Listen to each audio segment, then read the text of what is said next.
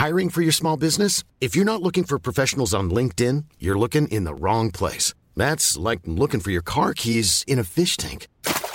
LinkedIn helps you hire professionals you can't find anywhere else, even those who aren't actively searching for a new job but might be open to the perfect role. In a given month, over 70% of LinkedIn users don't even visit other leading job sites. So start looking in the right place. With LinkedIn, you can hire professionals like a professional. Post your free job on linkedin.com slash people today.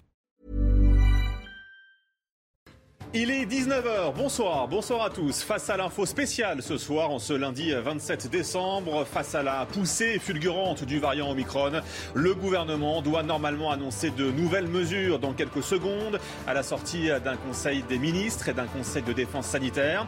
Conférence de presse donc de Jean Castex et Olivier Véran à suivre sur notre antenne dans quelques instants. En toile de fond, il est aussi question bien sûr d'accélérer la transformation du pass sanitaire en passe vaccinal. Je salue les invités qui m'accompagnent accompagne jusqu'à 20h dans Face à l'info en ce lundi soir. Bonsoir Alexandre Devecchio. Bonsoir. rédacteur en chef adjoint au Figaro. Merci d'être avec nous ce soir.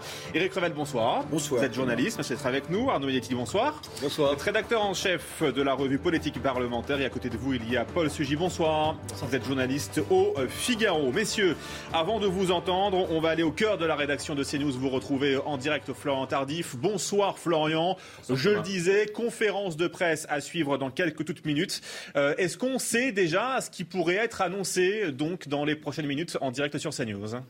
Oui, annonce qui se euh, décline en, deux volets. Je vais euh, tenter d'être le plus euh, succinct possible. Le premier volet concerne des mesures sur le court terme, sur le, très court terme, c'est-à-dire dans, les tout prochains jours. Et le deuxième volet concerne des mesures sur, sur le plus long terme. Concernant les mesures sur, sur le court terme, il n'y aura pas de couvre-feu pour la soirée du réveillon. Voilà ce qui a été décidé tout à l'heure lors du Conseil de défense puis du Conseil des ministres. Et il n'y aura pas de report de la rentrée scolaire, donc qui, qui aura lieu le lundi prochain. Euh, concernant les, mesures sur, euh, sur le long terme, il va y avoir une modification euh, des règles d'isolement concernant notamment les cas contacts au variant Omicron. Actuellement, les cas contacts, c'est-à-dire les personnes qui ont été en contact rapproché avec une personne testée positive au variant Omicron doivent s'isoler. Cela ne devrait plus être le cas dans les toutes prochaines heures. Et Dernière mesure, vous en avez parlé à l'instant, le pass sanitaire va être transformé en pass vaccinal. Cela a été acté lors du Conseil des ministres qui s'est tenu il y a, il y a quelques minutes maintenant. Merci beaucoup, Florian Tardif. Conférence de presse donc à suivre dans les toutes prochaines minutes. Paul Sugy, le serrage de vis est nécessaire? Alors, le serrage de vis était difficilement compréhensible mm. compte tenu du fait qu'on découvrait petit à petit, à mesure que la vague Omicron euh, assaillait la France, qu'en fait le variant Omicron était beaucoup moins dangereux que ses prédécesseurs. C'est-à-dire qu'on a explosé les compteurs en termes de nombre de contaminations. C'est aussi parce qu'on ne s'est jamais autant testé que cette dernière semaine. Hein, il faut bien le reconnaître. Le record qu'on a enregistré à Noël était lié au fait que tous les Français ont voulu se faire tester et c'était bien normal pour pas prendre de risques inconsidérés. Donc c'est mathématique aussi. Donc c'est mathématique. Plus il y a de tests, plus il y a d'infections. Et en même temps, cette vague était significative il y a eu un nombre d'infections record. Mais pour autant, quand on regarde les données sur le nombre d'hospitalisations, en particulier les hospitalisations en soins intensifs et le nombre de morts, on est à peine au-dessus de la vague qu'on a vue avec le variant Delta. Vous vous souvenez, hein, on avait une montagne qui avait accouché en fin de compte d'une souris, puisqu'on nous avait promis pendant tout l'été que ce serait cataclysmique. Et en fin de compte, le variant Delta était déjà beaucoup moins dangereux que ceux qu'on avait connus. Donc déjà, la situation était difficilement lisible.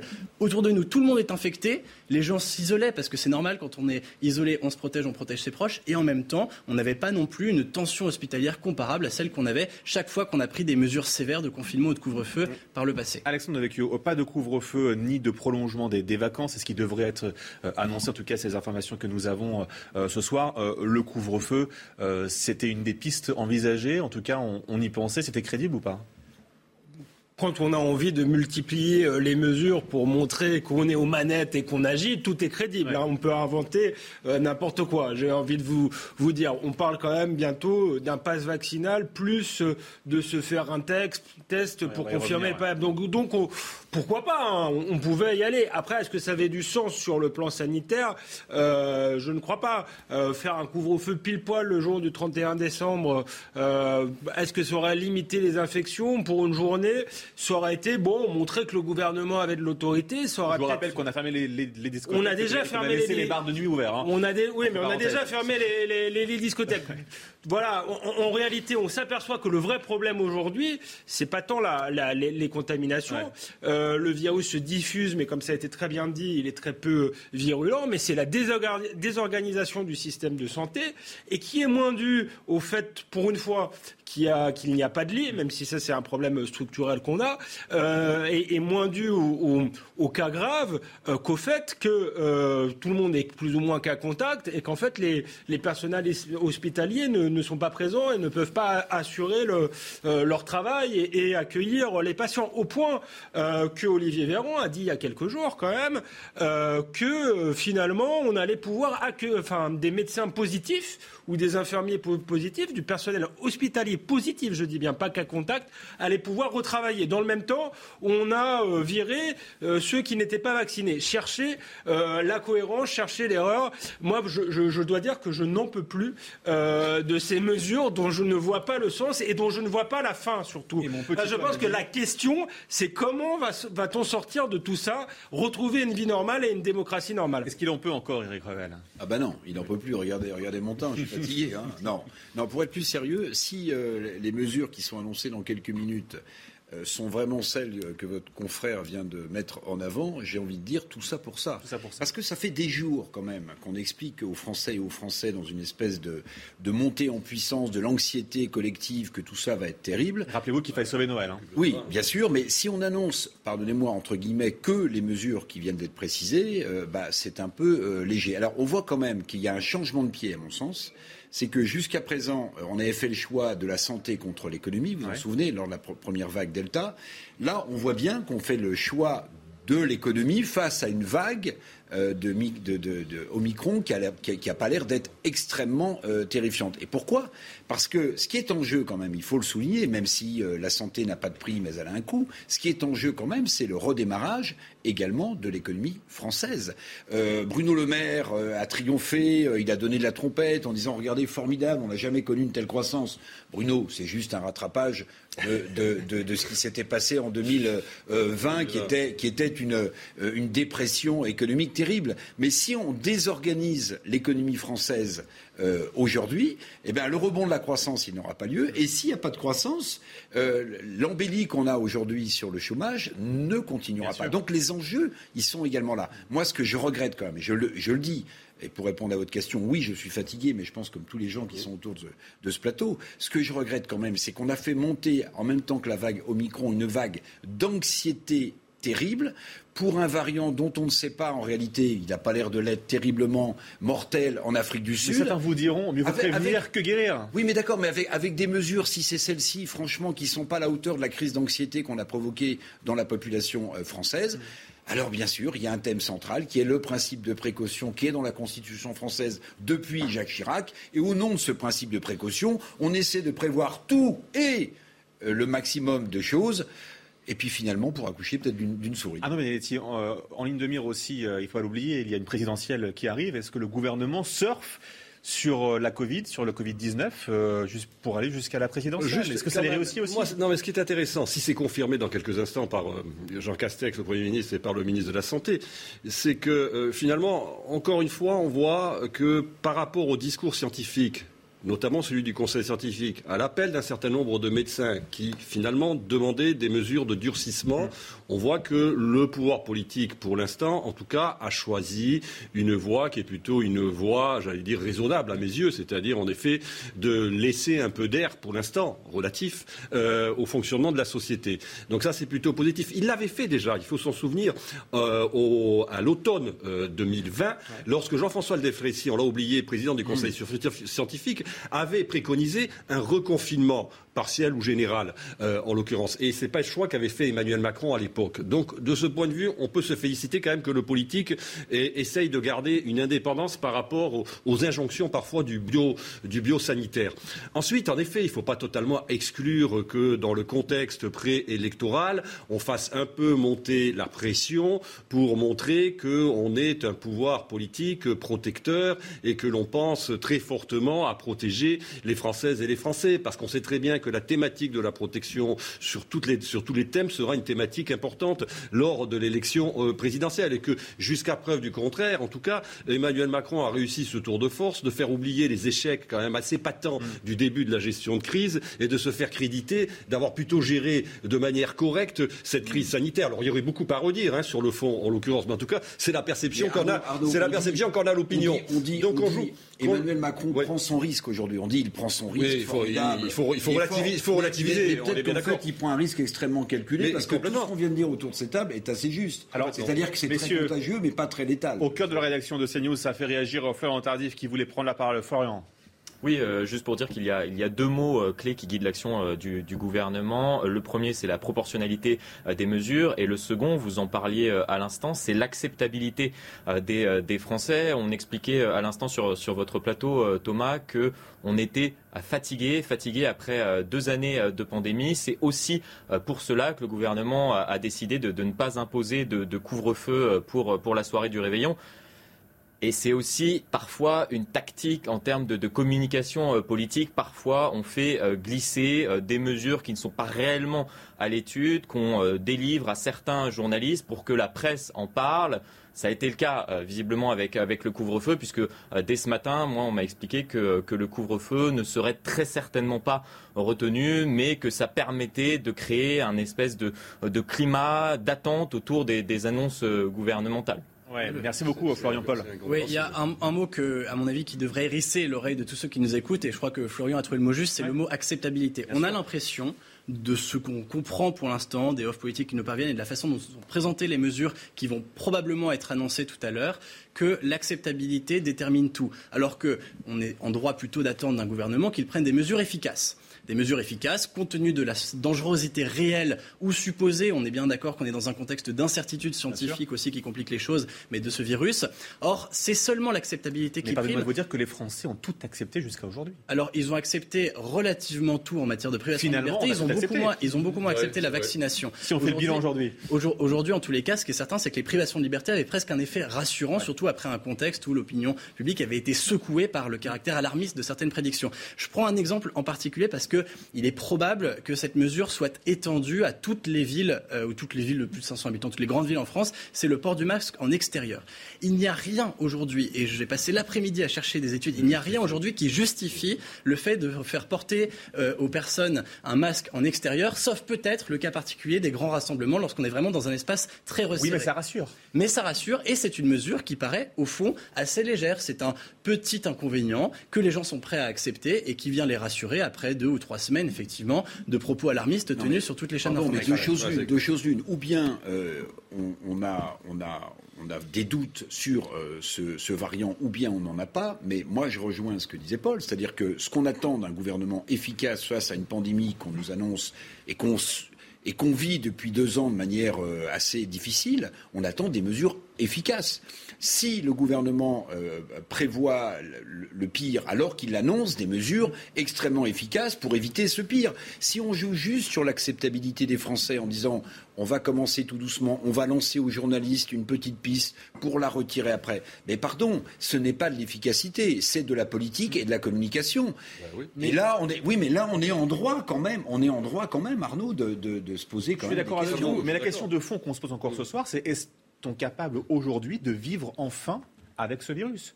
Parce que c'est la question de fond finalement. La question de fond, c'est toujours la même depuis le début, c'est la capacité euh, hospitalière. En réalité, euh, on, vivrait avec ce virus depuis longtemps euh, si on avait le nombre de lits et de personnel nécessaires à l'hôpital. Et moi, c'est ce, qui, ce que je déplore dans cette crise, c'est que ça aurait pu être un moment euh, salutaire où on se dise euh, on a failli sur l'hôpital public, euh, on a suradministré d'un côté et de l'autre côté, on a fait une politique bêtement budgétaire, mais j'ai pas du tout l'impression que le gouvernement n'ait changé de paradigme, ni d'ailleurs que l'opposition, hein, Valérie Pécresse veut supprimer 200 000 fonctionnaires, ait réfléchi à tout ça. Donc on, on, confine, on continue avec une même logique gestionnaire absurde et on résout pas les problèmes de fond et on prive les Français de liberté. On pouvait le comprendre euh, il y a deux ans et demi, mais au bout de deux ans et demi, que rien n'a été entrepris pour rebâtir euh, l'hôpital public, je trouve que c'est un drame et je pense qu'on va sortir de cette crise sans avoir rien résolu. Et c'est d'autant plus grave que demain, il pourrait y avoir des épidémies, beaucoup, des pandémies beaucoup plus létales et beaucoup plus graves. Et là, on sera totalement désarmé. je rappelle qu'on a continué à fermer des lits pendant la crise sanitaire. On a continué, alors pas fermer des lits en réa, mais on a Bien fermé sûr des lits. Mais dans symboliquement. du système hospitalier, il y a, je crois, fermeture de, 5 de près de 5000 lits. Mais c'est vrai, ce qui est frappant dans cette, dans cette, dans cette, dans cette crise, c'est que euh, finalement, euh, les, les, sujets qui étaient les sujets du début de la crise, euh, finalement, ont disparu pratiquement du débat public. Et c'est la, grande chance, peut-être, d'Emmanuel Macron. C'est l'amnésie, d'une certaine manière générale, qui règne dans l'opinion publique et parfois même dans le débat public, qui fait que, eh ben, on oublie que les causes racines de la crise, c'est-à-dire notamment cette faiblesse de l'offre hospitalière euh, reste encore aujourd'hui le sujet majeur qui euh, finalement nous contraint à prendre des mesures absolument quand même dérogatoires euh, d'un régime de liberté. c'est quand même ça aussi qu'il faut avoir en tête. Moi, je suis quand même très frappé et, c'est ce qui me frappe depuis le début de cette crise. et ça a été dit autour de cette table, c'est la, la grande acceptation de ces mesures absolument exceptionnelles qui sont des mesures en effet très contraignantes sur le plan des libertés publiques, qui assortissent finalement un certain nombre de nos comportements au fait que l'on puisse disposer euh, de passes sanitaires, de passes vaccinales, de tests On euh, négatifs. Euh, c'est quand même. elles ont même été encouragées. Elles ont été encouragées, acceptées, intériorisées dans une société quand même, une société qui vit dans un système qui est un système libéral. Et que le plus important dans cette affaire, c'est in fine la faible réaction des oppositions politiques. Parce que quand même, quand on regarde rapidement la façon dont toutes les mesures ont été avalisé par le Parlement depuis maintenant, toutes les mesures d'exception depuis 18 euh, mois, on voit que c'est passé, moyennant parfois quelques, en effet, quelques oppositions, mais toujours très marginal, c'est passé sans aucune difficulté. Bah, Et ça, ça pose quand même un petit problème, je trouve. Et on va prendre la direction de Matignon, la conférence de presse va débuter dans quelques instants. On écoute Jean Castex qui prend la parole. Une nouvelle fois, l'évolution de la crise sanitaire me conduit à venir devant vous pour vous présenter avec euh, le ministre des Solidarités et de la Santé, Olivier Véran, l'état de la situation et les mesures qui ont été prises lors d'un conseil de défense sanitaire que le président de la République a présidé cet après-midi. En France comme en Europe, la situation sanitaire est, vous le savez, extrêmement tendue, alors que la cinquième vague portée par le variant dit Delta est loin d'être terminée même si elle est moins puissante qu'il y a quelques semaines, une nouvelle vague déferle sur notre continent avec le variant Omicron sur lequel Olivier Véran reviendra dans quelques instants. Ce cumul s'est traduit le 24 décembre dernier par le franchissement symbolique de 100 000 cas de contamination quotidien. La tendance sur sept jours glissants est aujourd'hui à plus de 70 000 cas. Le taux d'incidence nationale est ainsi supérieur à 700, soit au plus haut depuis le début de la crise. Et nous déplorons 122 677 décès dus au virus. Dans nos établissements de santé, le niveau d'hospitalisation continue sa progression, certes à un rythme modéré, mais la situation y demeure particulièrement tendue. D'abord parce que nos soignants sont épuisés, ensuite parce que d'autres pathologies affectent fortement le niveau d'activité. Pour faire face à cette situation, la vaccination reste au cœur de notre stratégie, comme dans celle des États voisins. J'entends bien autour de moi s'élever certaines interrogations je suis euh, régulièrement interrogé. Je, ne comprends pas, Monsieur le Premier ministre. Je suis vacciné, j'ai même reçu mes trois doses, et pourtant euh, j'ai contracté euh, le variant Omicron. Alors, la vaccination ne serait-elle pas efficace? La réponse est claire. Si la vaccination n'empêche en effet ni d'être contaminé, ni de transmettre la maladie, d'abord, elle réduit ce risque d'être contaminé et ce risque de transmettre la maladie. Mais surtout, surtout, elle prémunit contre les formes graves de la Covid Et cela reste vrai pour le variant Omicron, surtout lorsque l'on a ces trois doses ou deux doses plus la maladie. Donc oui, il est très clair que la vaccination nous protège et que par voie de conséquence, elle protège les autres et elle protège les services de santé soumis à très rude épreuve. Là encore, les faits sont là. Dans tous les services de soins critiques, l'immense majorité des personnes hospitalisées avec des formes graves de la Covid ne sont pas vaccinées ou n'ont pas de couverture vaccinale complète.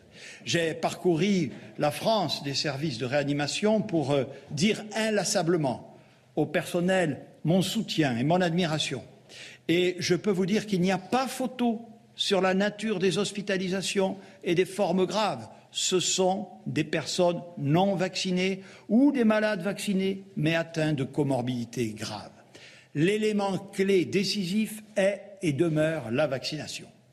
Voilà pourquoi, comme je vous l'ai dit lors de ma précédente intervention, nous faisons tout pour accélérer et renforcer la vaccination, faire peser la contrainte sur les non vaccinés, tout en cherchant à aller vers et à convaincre celles et ceux de nos concitoyens qui sont encore très éloignés du système de soins. Nous avons ouvert, sur la base du volontariat, la vaccination aux enfants de 5 à 11 ans, en priorisant ceux d'entre eux par ailleurs atteints d'autres pathologies. Dès demain matin, suivant en cela la recommandation de la Haute Autorité de Santé, il suffira de trois mois après votre deuxième injection ou votre première si vous avez eu le Covid pour pouvoir bénéficier de votre rappel. Nous avons euh, réalisé de magnifiques performances collectives en matière de vaccination en ce mois de décembre, y compris avec une reprise salutaire et indispensable des premières injections. Il y a eu un ralentissement pendant cette période de fête, mais nous devons absolument repartir de l'avant. Et je veux à cet égard dire ma reconnaissance et mes remerciements à toutes celles et ceux qui sont fortement mobilisés pour vacciner et aussi pour tester.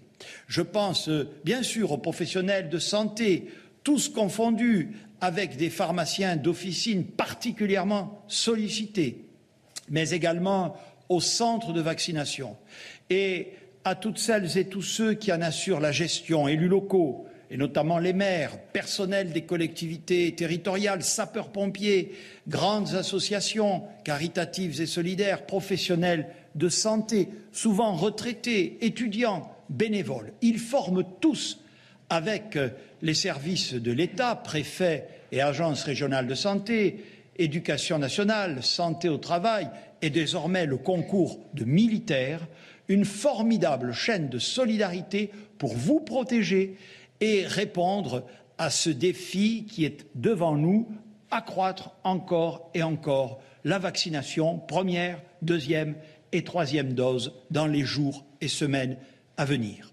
Le Conseil des ministres d'aujourd'hui a, dans le même objectif, adopté un projet de loi qui va transformer le pass sanitaire en pass vaccinal.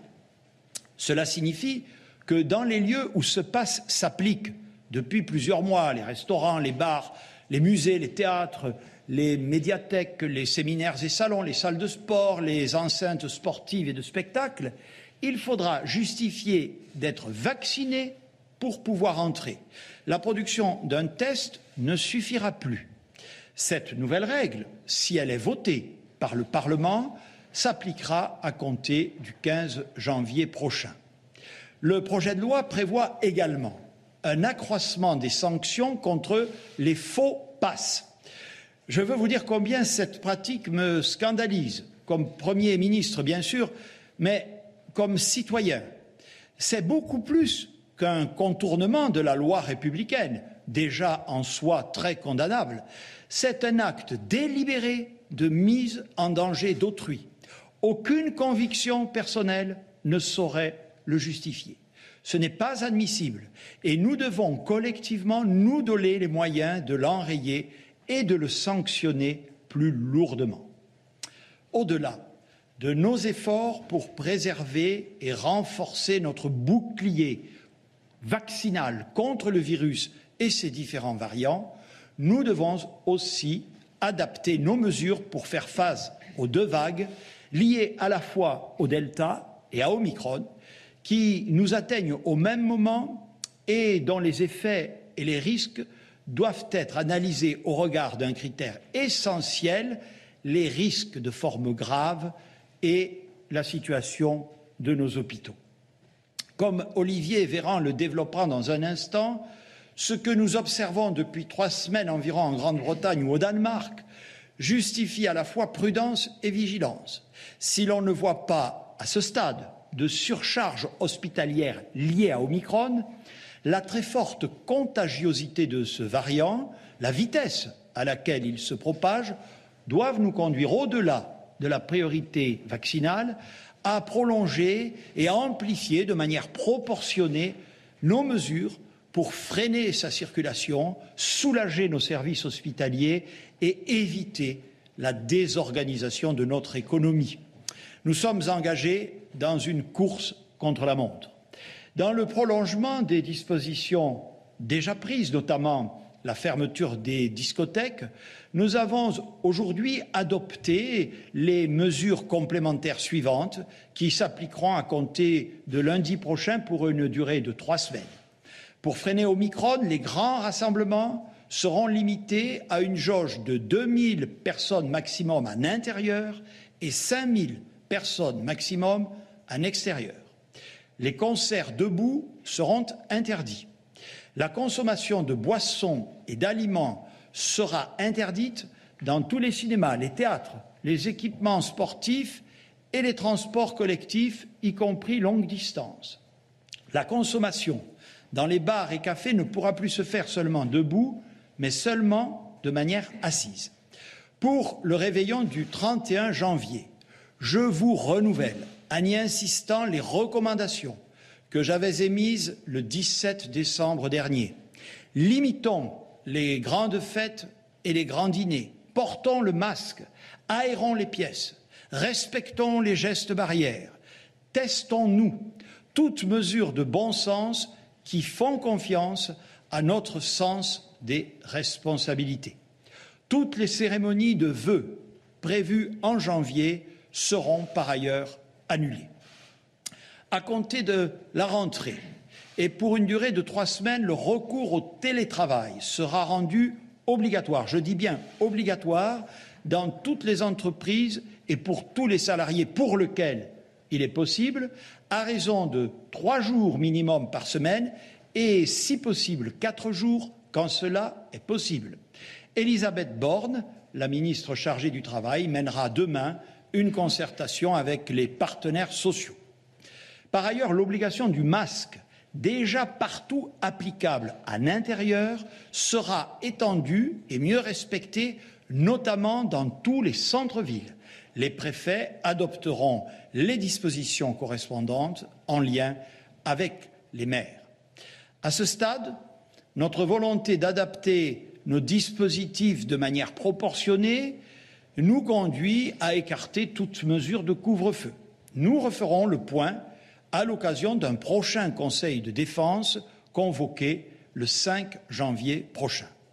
De même, s'agissant des établissements d'enseignement, nous resterons dans la ligne que nous nous sommes fixés depuis le début de la pandémie, à savoir de ne les fermer qu'en dernier recours. C'est pour cette raison que nous ne reporterons pas la rentrée ni ne basculerons les collèges et les lycées en distanciel. De ce point de vue, la communication de ce jour des sociétés savantes de pédiatrie est sans équivoque et va totalement dans ce sens. Bien entendu, nous amplifierons à la rentrée notre politique de surveillance et de dépistage dans les établissements scolaires au vu des données épidémiologiques dans des conditions que vous précisera Olivier Véran.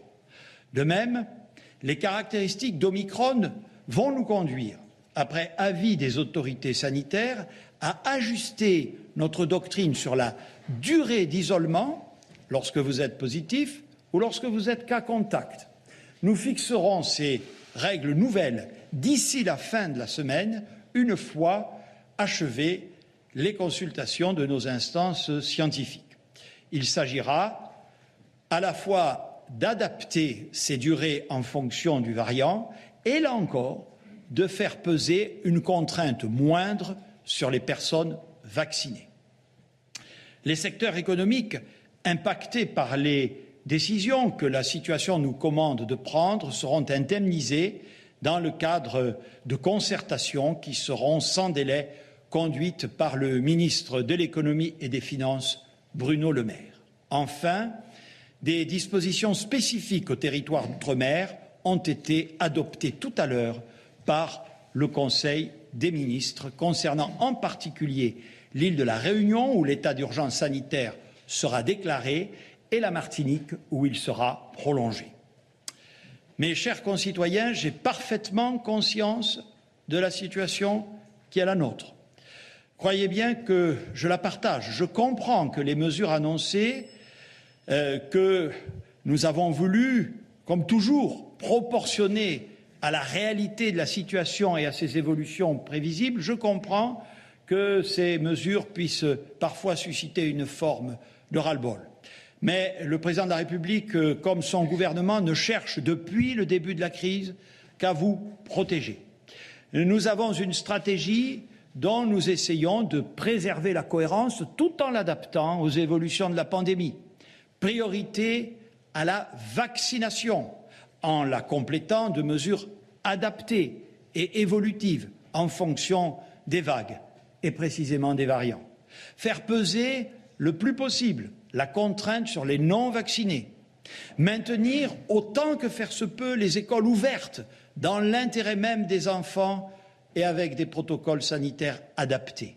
Assurer, dans un cadre protecteur, l'exercice du travail et la continuité de la vie de la nation. Tout, cela semble un film qui n'en finit pas. Pourtant, quel changement avec la situation d'il y a un an? Il y a un an, jour pour jour, Morissette était la première Française à se faire vacciner. Aujourd'hui, nous sommes, grâce à la mobilisation collective, l'un des peuples les plus vaccinés au monde, donc le mieux protégé. Eh bien, nous devons poursuivre, amplifier ce mouvement pour faire face à la nouvelle vague épidémique. Et le futur texte de loi va nous y aider. Je sais bien que nous devons poursuivre nos efforts dans un combat qui peut parfois sembler sans fin. Mais ce combat, ensemble, par l'esprit de responsabilité et de solidarité, nous le gagnerons. Nous le gagnerons aussi en accroissant notre attention aux pays les plus pauvres. Et la France doit être fière d'être la troisième nation au monde à donner des doses de vaccins à ces pays. Restons mobilisés, restons rassemblés, restons déterminés. Il n'y a pas d'autre voie pour faire face et surmonter cette pandémie. Monsieur le ministre des Solidarités et de la Santé. Merci, Monsieur le Premier ministre. Mesdames et Messieurs, nous faisons face, vous l'avez dit, à deux vagues simultanées qui sont liées à deux variants différents et qui, nécessitent donc deux types de mesures différentes mais complémentaires afin de les freiner. Il y a d'abord le variant Delta. On le connaît depuis plusieurs semaines, plusieurs mois dans notre pays. On en connaît les caractéristiques, la dangerosité, ce variant qui a envahi la planète ou presque et qui continue de sévir dans notre pays puisque après avoir une stabilisation du nombre de cas, un pic qui a été atteint vers le début du mois de décembre, si on constate dans certaines régions une diminution des contaminations au variant Delta, dans d'autres, il continue d'augmenter et au global, on est sur une forme de plateau haut. Nous n'avons donc pas terminé encore notre combat contre ce variant Delta.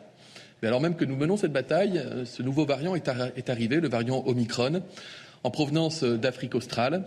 Et c'est un variant euh, qui circule si vite qu'à l'inverse des précédents variants, nous n'avons pas suffisamment de recul en provenance de pays qui auraient été touchés avant nous pour maîtriser totalement les tenants et aboutissants de ce variant.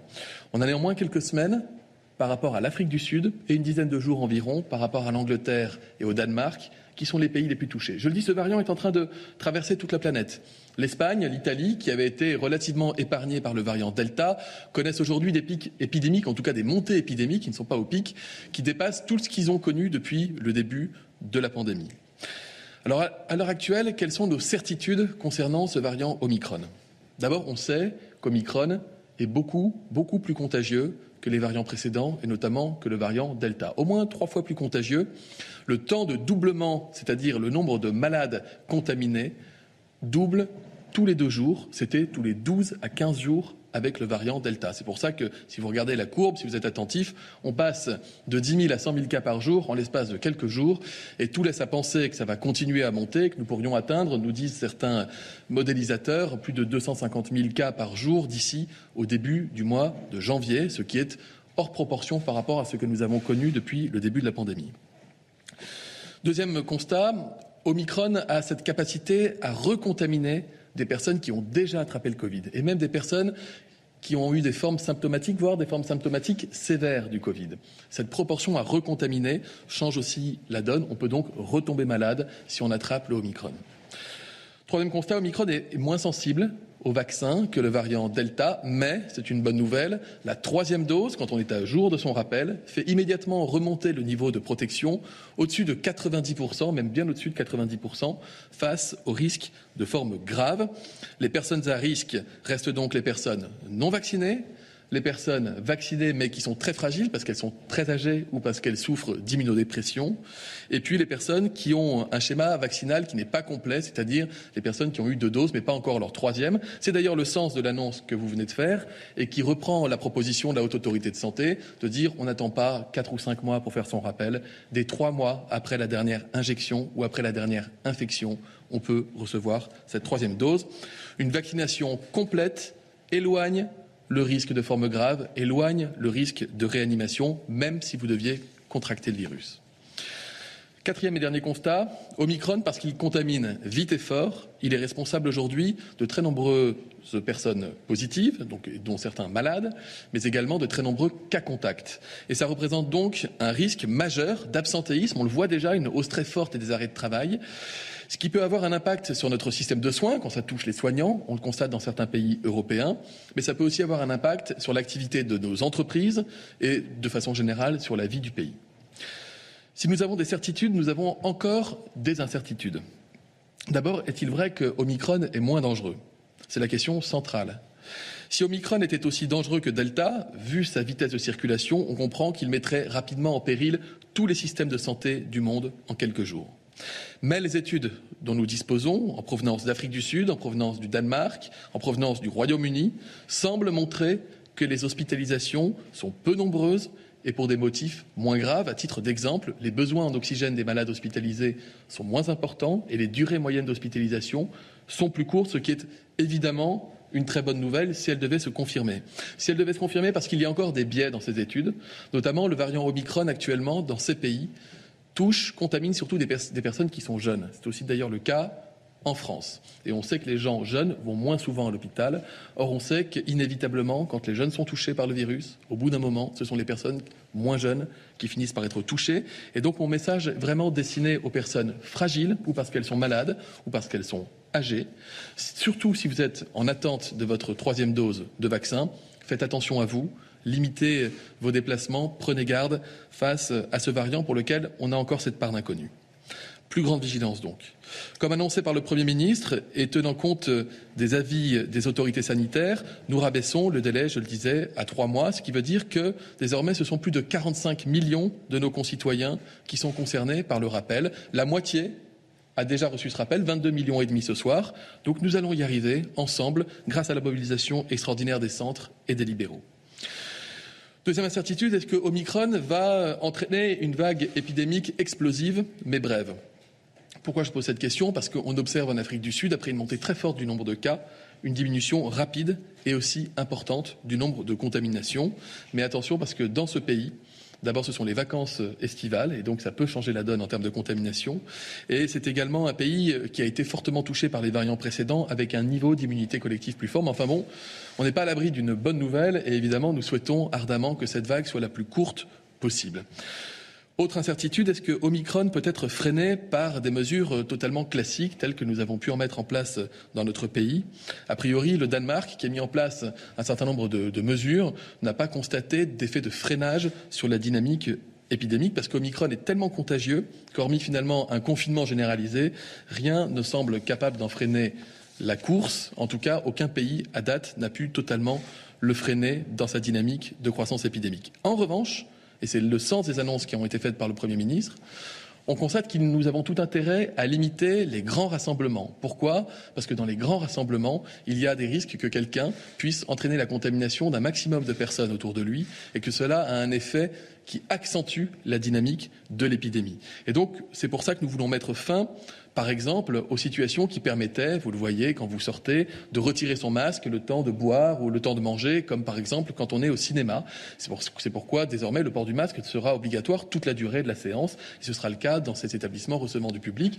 Et c'est pourquoi aussi il y a des limitations du nombre de personnes dans les, dans les grands rassemblements qui vient d'être décidé et annoncé par le Premier ministre pour les trois prochaines semaines. Dernière incertitude, est-ce qu'Omicron va, va freiner la vague Delta, qui est toujours en circulation dans notre pays et dont l'impact sanitaire continue d'augmenter? Ou est-ce qu'il va créer ce que j'avais appelé un phénomène de lame de fond, c'est-à-dire une forme de méga-vague constituée des deux vagues qui cheminent chacun de leur côté? Je l'ai dit, pour l'heure, si Delta a cessé d'augmenter dans notre pays, il se maintient à un niveau élevé en plateau. Dans certaines régions, il continue même d'augmenter et c'est ce qui justifie notamment l'obligation de télétravail que vous venez d'annoncer, Monsieur le Premier ministre, puisque le télétravail est très efficace sur un variant qui est moins contagieux que le variant Omicron, comme le variant Delta. C'est pour ça, c'est vraiment le rationnel de combinaison des différentes mesures pour arriver à freiner l'effet des deux vagues qui se cumulent. Je le rappelle, parmi les risques que nous identifions, il y a l'impact sur la société d'une multiplication des contaminations et des cas contacts qui peut entraîner une paralysie des services publics et privés. À l'instar de nombreux voisins et compte tenu des caractéristiques propres aux variants Omicron, nous avons saisi le Haut Conseil de santé publique qui émettra des recommandations cette fin de semaine, probablement d'ailleurs le 31 décembre, en vue d'alléger les conditions d'isolement des cas contacts. Dernier point, Monsieur le Premier ministre, une question qui revient beaucoup et qui est profondément légitime, qui concerne les enfants, vous, vous en avez parlé. Oui, le virus circule chez les enfants. Il circule à l'école, il circule à la maison. C'est pourquoi d'ailleurs un protocole scolaire sanitaire a été élaboré. C'est pourquoi il est révisé régulièrement en fonction de l'état de circulation du virus et en fonction de l'état des connaissances scientifiques. Oui, nous assumons de sanctuariser l'éducation des enfants. Un enfant qui ne va pas à l'école est un enfant qui peut rencontrer de graves difficultés. Et là, c'est le ministre en charge des solidarités qui parle. Et c'est d'ailleurs également compliqué, vous le savez, quand vous l'avez vécu à la maison. Oui, il arrive que les enfants, dans de rares situations, et surtout lorsqu'ils souffrent par ailleurs déjà de maladies sous-jacentes, puissent développer des formes graves. À date, 190 enfants sont hospitalisés en France pour Covid. 35 enfants sont même en service de réanimation, c'est vrai. Et c'est pour cette raison notamment que nous avons ouvert la vaccination aux enfants âgés de 5 à 11 ans la semaine dernière. Mais je vais vous donner une comparaison. Chaque année, la bronchiolite entraîne l'hospitalisation de 23 000 enfants. 23 000 enfants en comparaison aux chiffres que j'ai donnés. C'est 14 000 enfants qui sont admis à l'hôpital chaque année en raison de la fameuse gastroentérite. Et actuellement, il y a plus d'enfants hospitalisés en réanimation pédiatrique en raison d'une bronchiolite qu'en raison d'une forme grave du Covid. Chaque année, c'est en moyenne 2 à 3 000 enfants qui vont en réanimation pour cause de bronchiolite. Et pour autant, la vie euh, est importante dans les crèches, euh, auprès des assistantes maternelles, dans les petits niveaux euh, scolaires. Elle ne s'arrête pas à chaque fois que l'épidémie redémarre. Mais néanmoins, c'est pourquoi nous mettons en place des mesures, encore une fois, de protection. Une bonne décision de santé publique, c'est une décision médicale, mais c'est aussi une décision sociétale. Évidemment, si de nouvelles données devaient apparaître en France ou à l'étranger sur l'impact du variant Omicron chez les enfants, nous pourrions être amenés à prendre toutes mesures utiles pour les protéger. Et dans l'intervalle, nous continuons à travailler avec le ministre de l'Éducation nationale pour renforcer les mesures qui sont susceptibles de réduire les risques, notamment la question de l'aération, de l'équipement des classes qui ne le sont pas encore en capteur de CO2, pour vous dire quand il est temps d'ouvrir les fenêtres et la porte, mais également le système de tests itératifs et de dépistage systématique par test salivaire notamment, qui a été mis en place depuis plusieurs mois désormais dans notre pays. Merci beaucoup, Monsieur le Ministre. Nous allons prendre quelques questions, si vous le voulez bien. Bonjour Monsieur le Premier ministre, bonjour Monsieur le ministre de la Santé, Mathieu Coach, BFM TV. Euh, le Conseil scientifique a fait part de son inquiétude sur une possible désorganisation de la société à la rentrée à cause des arrêts maladie qui sont très nombreux. Euh, considérez-vous que ces mesures, celles que vous venez d'annoncer, vont empêcher cette désorganisation et une possible paralysie de l'économie? Puis j'ai une deuxième question. Vous avez fait référence aux faux passes sanitaires qui circulent. Que prévoyez-vous concrètement pour empêcher leur circulation? Est-ce que l'ajout d'une photo, par exemple, sur les passes euh, est envisagé ou bien une vérification d'identité systématique à l'entrée des lieux où ils sont obligatoires? Je vous remercie. Bon, peut-être deux, deux, trois questions à la suite, si vous voulez bien. Marie Lecomte, France Info. Vous annoncez euh, ramener le délai pour, euh, pour, la, pour la troisième dose à, trois mois. Les plus de 65 ans peuvent se faire euh, vacciner de cette troisième dose depuis début septembre. Est-ce que ça veut dire que d'ores et déjà, ils peuvent prendre rendez-vous pour leur quatrième dose? On doutais. Bonjour monsieur, bonjour monsieur le Premier ministre, bonjour monsieur le ministre de la Santé, Thomas Després, RTL quelles mesures prenez-vous pour les meetings politiques? Est-ce que les jauges concernent également les meetings de la campagne présidentielle? Aujourd'hui, on le sait, le pass sanitaire n'était pas exigé pour ces meetings. On s'arrête là pour ce premier jeu. Je, commence, si vous voulez bien, par la dernière question, pardon, hein, mais euh, juste pour vous rappeler, euh, pour rappeler, pardon, pour rappeler à celles et ceux qui nous écoutent que euh, l'exercice du culte, d'une part, et les activités politiques et électorales, d'autre part, euh, sont soumises à des dispositions spécifiques dans notre droit constitutionnel qui leur assurent, on va dire, une, protection encore plus forte. Donc il est clair que les mesures, pour répondre à votre question que j'ai annoncée ce soir, euh, ne concernent pas les meetings politiques compte tenu de cette spécificité. Par ailleurs, pour préparer euh, dire la campagne électorale, plus de manière plus générale, parce qu'il n'y a pas, cher monsieur, que la question des réunions publiques que vous venez d'évoquer. Le ministre de l'Intérieur, euh, en se rapprochant évidemment du Conseil constitutionnel, qui, je vous le rappelle, a un rôle majeur notamment dans l'organisation des élections présidentielles, euh, réunira sans doute une commission, un peu comme nous l'avions fait pour les élections régionales associant toutes les formations politiques pour nous accorder, on va dire, sur des règles qui soient évidemment euh, protectrices par rapport à la situation sanitaire, mais qui tiennent compte de la spécificité euh, de cette activité fondamentale, c'est-à-dire finalement de l'exercice de la démocratie. Avant de passer la, parole à Olivier, Véran, effectivement, euh, par rapport à la première question relative à la désorganisation de l'économie et à l'un des derniers avis rendus à ce sujet par le, par le Conseil scientifique, c'est tout l'enjeu, me semble-t-il, de l'annonce que nous avons faite avec le ministre des Solidarités et de la Santé, euh, de l'adaptation de la notion de cas positif et surtout de cas contact, si vous relisez en particulier l'avis en question, euh, aux variants Omicron. C'est-à-dire tout, tout, se tient, hein, c'est-à-dire que effectivement, s'il présente des formes moins graves tout en étant beaucoup plus contagieux, il faut que les autorités sanitaires, j'insiste bien auprès de vous, nous fassent des propositions. Nous les avons euh, saisies. Comme l'a indiqué Olivier Véran, nous disposerons de tout ça vendredi, normalement, le, 31, c'est ça. Et à l'issue de, l'ensemble de ces euh, propositions, nous vous annoncerons les dispositions concrètes que nous retiendrons pour effectivement nous, nous, prémunir le plus possible de cette désorganisation potentielle liée, comme vous l'avez bien compris, à la contagiosité très forte de ce variant. Monsieur le ministre, sur les autres questions. Sur les autres questions, il y avait une question sur les, contrôles du faux pass sanitaire. Donc c'est vrai que le, texte, le projet de loi gouvernemental et le débat parlementaire devraient aborder la question du contrôle d'identité pour limiter le, recours et l'impact néfaste de, de ces faux passes sanitaires. Ce sera un point de discussion important. Il avait déjà été discuté dans un précédent texte de loi. Il n'y avait pas eu de majorité qui s'était faite jour au Parlement je pense que la situation a changé. Et de la même manière, j'entends que des parlementaires des groupes d'opposition qui jusqu'ici ont voté contre le pass sanitaire disent euh, que désormais ils sont prêts à accompagner la transformation de ce pass sanitaire en passe vaccinal. Signe qu'on apprend tous, qu'on évolue tous, et je le redis sans aucune ambiguïté, si on arrive à avoir des consensus dans le débat parlementaire, ce sera forcément. Pardon, oui. Juste pour préciser ce que prévoit après l'avis du Conseil d'État, c'est un point très sensible, le texte qui a été délibéré cet après-midi en Conseil des ministres sur la question précise que euh, vous soulevez. D'abord, euh, que les forces de l'ordre euh, pourront accéder aux ERP pour procéder à ces contrôles, parce qu'il y avait eu des, manque de clarté des textes en vigueur et donc des jurisprudences divergentes, et surtout que les exploitants de RP auront la possibilité, en cas de doute avéré, de vérifier eux-mêmes les identités. Je sais que c'est un sujet difficile pour lequel, je vais être très clair dans ma réponse, nous allons surtout mobiliser les forces de sécurité intérieure. Mais, mais je crois que c'était votre question, le texte de loi fera effectivement une avancée en ce sens. Attendons de voir, euh, de voir comme l'a dit le ministre, ce que donneront les débats parlementaires. Pardon, Olivier. Euh, L'autre question qui portait, c'était sur la quatrième dose de vaccination. C'est une possibilité.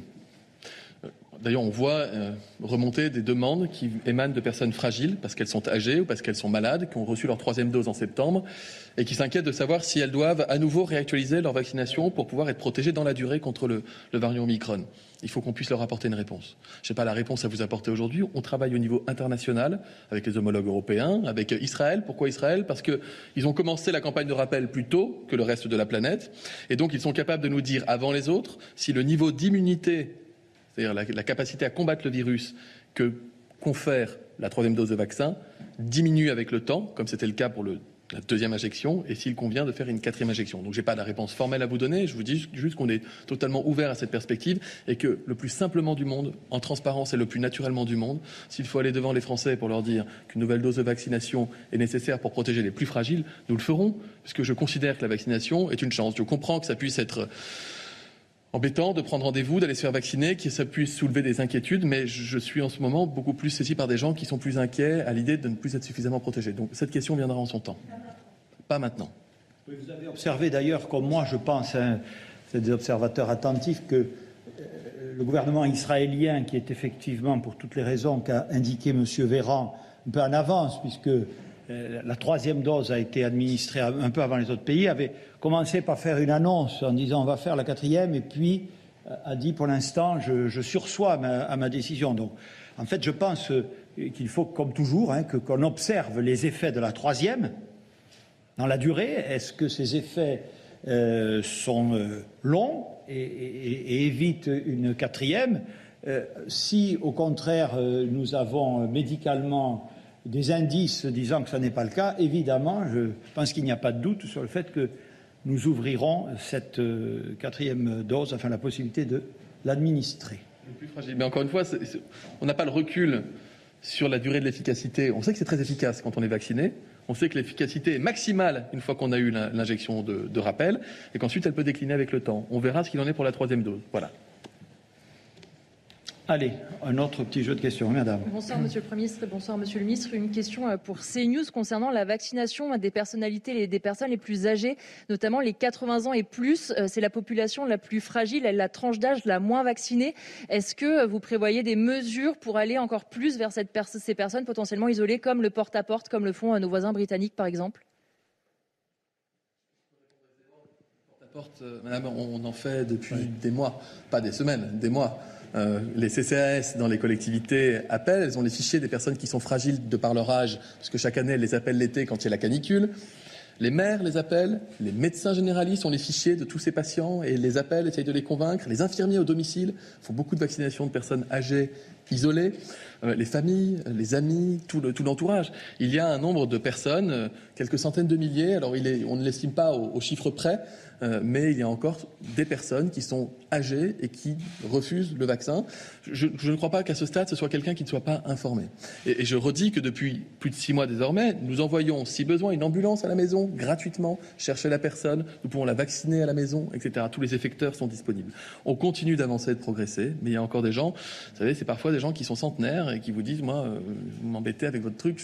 C'est vraiment le genre de situation qui sont rencontrées. Par contre, sur les primo-vaccinations, c'est-à-dire les gens qui, jusqu'ici, ne voulaient pas se faire vacciner, ceux qui disaient j'attends le vaccin français ou, ou on n'a pas de recul ou je risque rien, eux sont de plus en plus nombreux à venir se faire vacciner, près de 35 000 un jour comme aujourd'hui. On a eu un pic à 50 000 sur une journée la semaine dernière. On a fait 200 000 primo-vaccinations sur une semaine, ce qui est bien.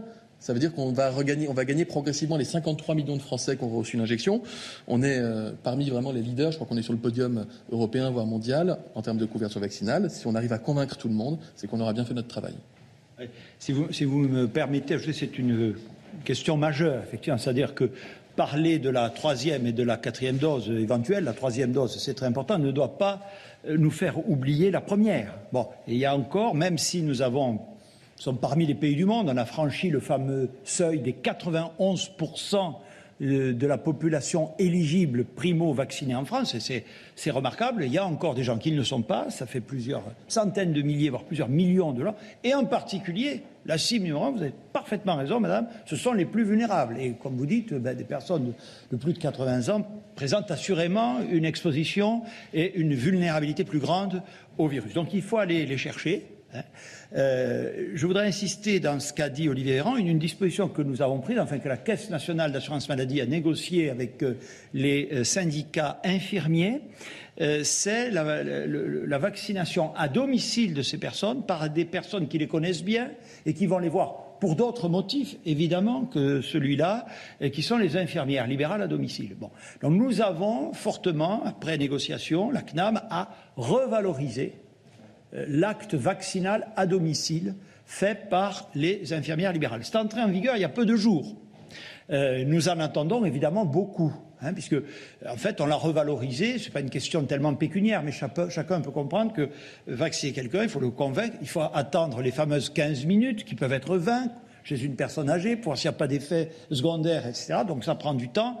L'infirmière euh, n'en a pas forcément beaucoup parce qu'elle a énormément de travail. Donc on attend beaucoup de cette mesure et, j'observe avec satisfaction à la suite du ministre que euh, plus globalement la simple annonce de, l'arrivée, de la transformation du pass sanitaire en passe vaccinal a effectivement conduit un certain nombre, et je les en félicite, de nos concitoyens vers la vaccination avec des, taux qui ne sont pas encore suffisants à mes yeux, mais enfin qui notent euh, encore aujourd'hui même, en effet, euh, un retour euh, et, surtout qui nous rappelle, pardon hein, de faire cette réponse longue, mais c'est important que la primo-vaccination reste la mère de nos priorités, parce que, comme dirait l'autre, c'est difficile d'avoir sa troisième dose si on n'a pas eu sa première. Hein. Un dernier point de complément pardon, sur cette réponse longue. Euh, ne croyez pas qu'il y a en réanimation des gens qui ont 80 ou 90 ans non vaccinés. Hein.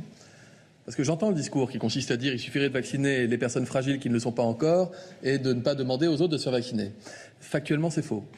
Factuellement, si vous allez dans un service de réanimation, vous allez voir aussi des gens qui ont 40, 50 ans. J'y étais euh, la semaine dernière.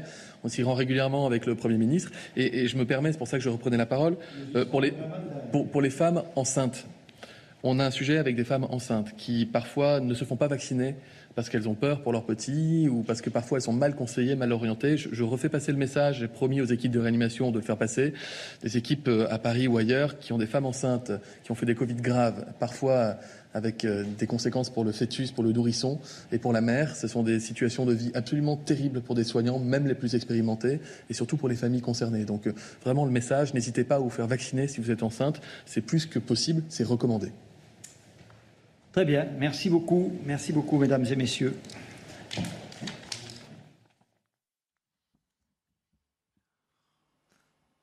Et voilà donc pour euh, ces annonces et cette conférence de presse du euh, Premier ministre Jean Castex ainsi que d'Olivier Véran, le ministre des Solidarités et de la Santé. Bienvenue dans l'heure des Pro 2 en ce lundi. Il y a beaucoup de choses à dire, n'est-ce pas? Benjamin Morel, bonsoir, à vous, maître de conférence en droit public à l'Université Panthéon euh, à Paris Assas, pardon, Paris 2. Panthéon Assas, c'est mieux dans l'ordre. Olivier D'Artigol, bonsoir à vous, chroniqueur politique. Jérôme Béglé est parmi nous en ce 27 décembre, directeur adjoint de la rédaction du Point. Merci d'être là également à Pierre Gentil Even when we're on a budget, we still deserve nice things. Quince is a place to scoop up stunning high-end goods for 50 to 80% less than similar brands. They have buttery soft cashmere sweaters starting at $50, luxurious Italian leather bags, and so much more. Plus, Quince only works with factories that use safe, ethical, and responsible manufacturing. Get the high-end goods you'll love without the high price tag with Quince. Go to quince.com/style for free shipping and 365 day returns.